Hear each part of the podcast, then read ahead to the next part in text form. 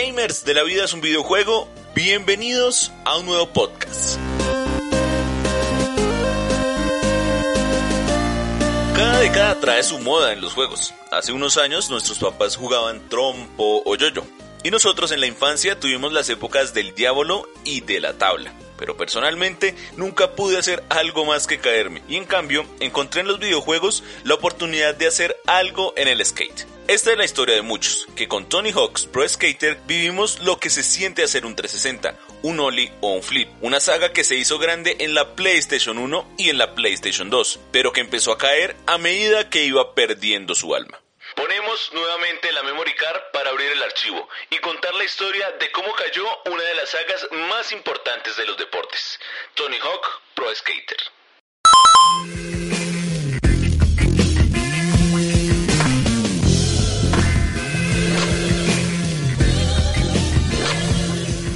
El 31 de agosto de 1999 fue el inicio de esta saga, de la mano de la desarrolladora Neversoft y distribuida por Activision. Ese día fue lanzado en Estados Unidos y un año más tarde en el resto del mundo. Tony Hawk's Pro Skater empezó pisando fuerte gracias a su gran motor gráfico y por eso se convirtió en un referente para su época. En esta primera versión los trucos eran únicos para cada skater y había varios que no se podían ejecutar usando una sola mecánica. Además contaba con el modo arcade en el que íbamos avanzando según los objetivos que cumplíamos y el tradicional y amado modo libre aunque en un principio el juego era algo más lineal, a lo que hoy conocemos.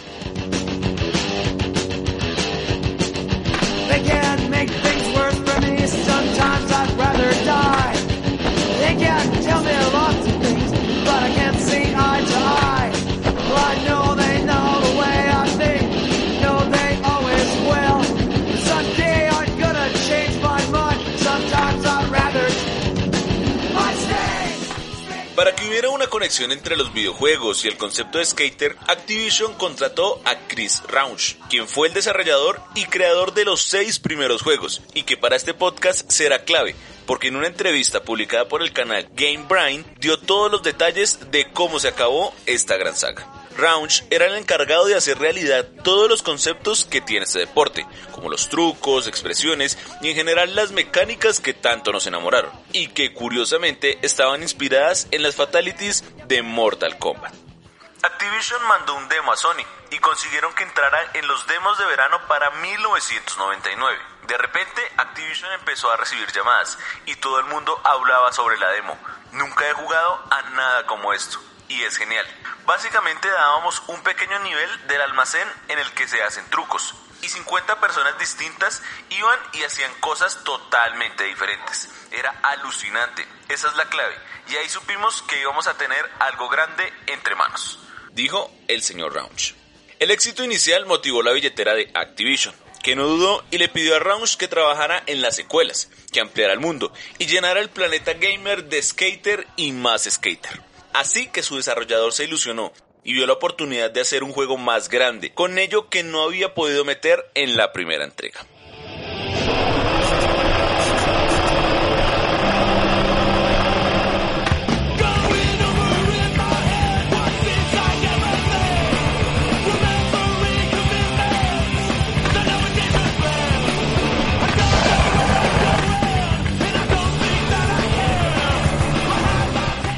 Esta forma llegó el manual para alargar combos, el cambio del switch, que permitía que los trucos fueran diferentes según la posición de la tabla y también saber caer al realizar un truco. Todo esto generaba que se pudiera hacer una seguidilla de puntuaciones y nos viéramos unos pros en la tabla. Pero como esta es la historia de la caída de una saga, tenemos que empezar a hablar del descenso por el risco, que se dio por esta misma ambición al dinero y sacarle más de lo necesario a un título que estaba siendo grande por sí solo. Después del segundo, Activision tenía claro que quería una entrega cada año y sabíamos que iba a ser muy difícil hacer una lista de cosas y mejorarla año tras año. Así que teníamos que centrarnos en uno o dos aspectos que hicieran que cada juego fuera único. No habría nada tan impactante como el manual o el revert. Además, habíamos cambiado de oficina y el equipo había crecido y Activision nos pidió que abandonásemos la dificultad para encontrar algo nuevo. Cuenta Raunch. Y así fue. Después de Pro Skater 2 en 2000 empezó a aparecer una entrega año tras año hasta 2010. sin olvidar que el 3 y el 4 fueron los mejores títulos, que lo hecho en los dos Underground, en el que se incluyó por primera vez su modo historia, también recibió buenas críticas.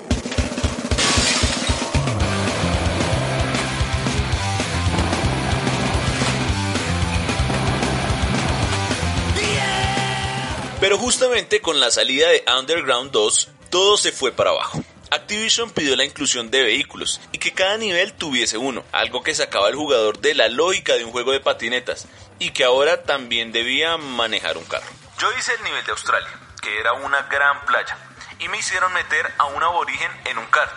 Era ridículo. Había otro con un Segway y un Segway con cohetes. Era absurdo y no tenía nada que ver con patinar. A partir de ahí, un compañero y yo decidimos que íbamos a empezar nuestra propia compañía y salimos del equipo. Seguimos trabajando en él como empresa externa, pero yo ya no tenía el control creativo. Esta locura motivó a Raunch a dejar la saga, y ya todo estaba destinado al fracaso. En 2008, Romomodo se hizo cargo de Tony Hawks, y creó juegos con muy malas críticas. Con la llegada de periféricos geniales como Guitar Hero y DJ Hero, Activision creyó que todo debía funcionar así. Entonces inventaron una tabla que servía como mando para las entregas de Rai y Sheriff, pero en realidad todo terminó siendo una chat.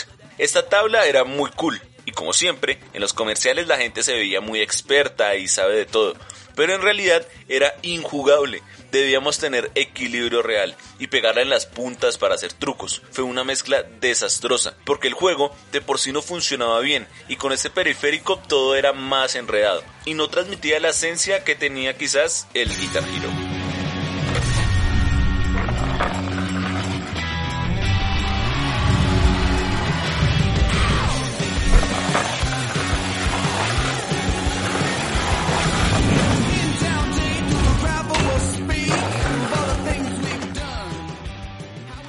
Con este intento terminaron las entregas anuales en 2010 y solo hasta 2015 apareció un intento de reanimación en la saga. Tony Hawk's Pro Skater 5 tenía la idea de volver a sus orígenes, dejar de lado todos esos intentos raros de mover la saga y apostar por lo que ya había funcionado. Pero los tiempos cambiaron. Ya eran 15 años los que habían pasado, dos generaciones de consolas, los jugadores habíamos crecido y los nuevos no estaban acostumbrados a estos tipos de juegos. Entonces, el resultado fue otro fracaso. Un título que de por sí tenía errores de bugs, de conceptos, de gráficos, de alma.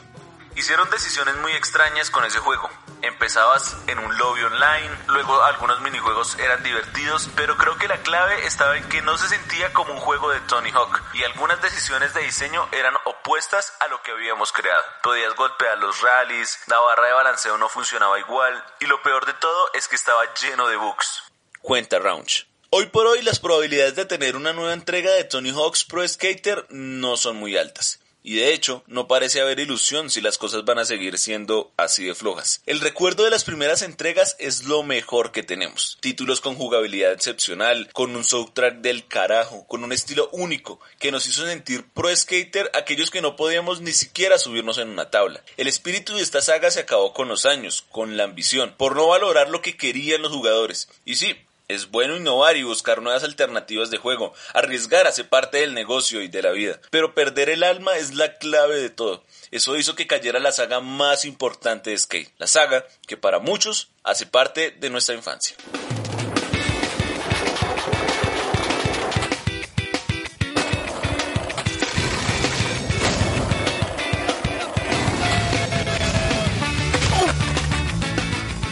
Y sí, así queda un capítulo más de Memory Card aquí en los podcasts de La Vida es un videojuego, donde recordamos y contamos historias de títulos o de géneros. Recuerden seguirnos en nuestras cuentas de Twitter, de Facebook y de Instagram como La Vida es un videojuego, además de leer todos los artículos en lavidaesunvideojuego.com y todos estos podcasts los pueden encontrar a través de Spotify, Deezer, iTunes e iVoox. Y ya saben, nunca dejen de jugar.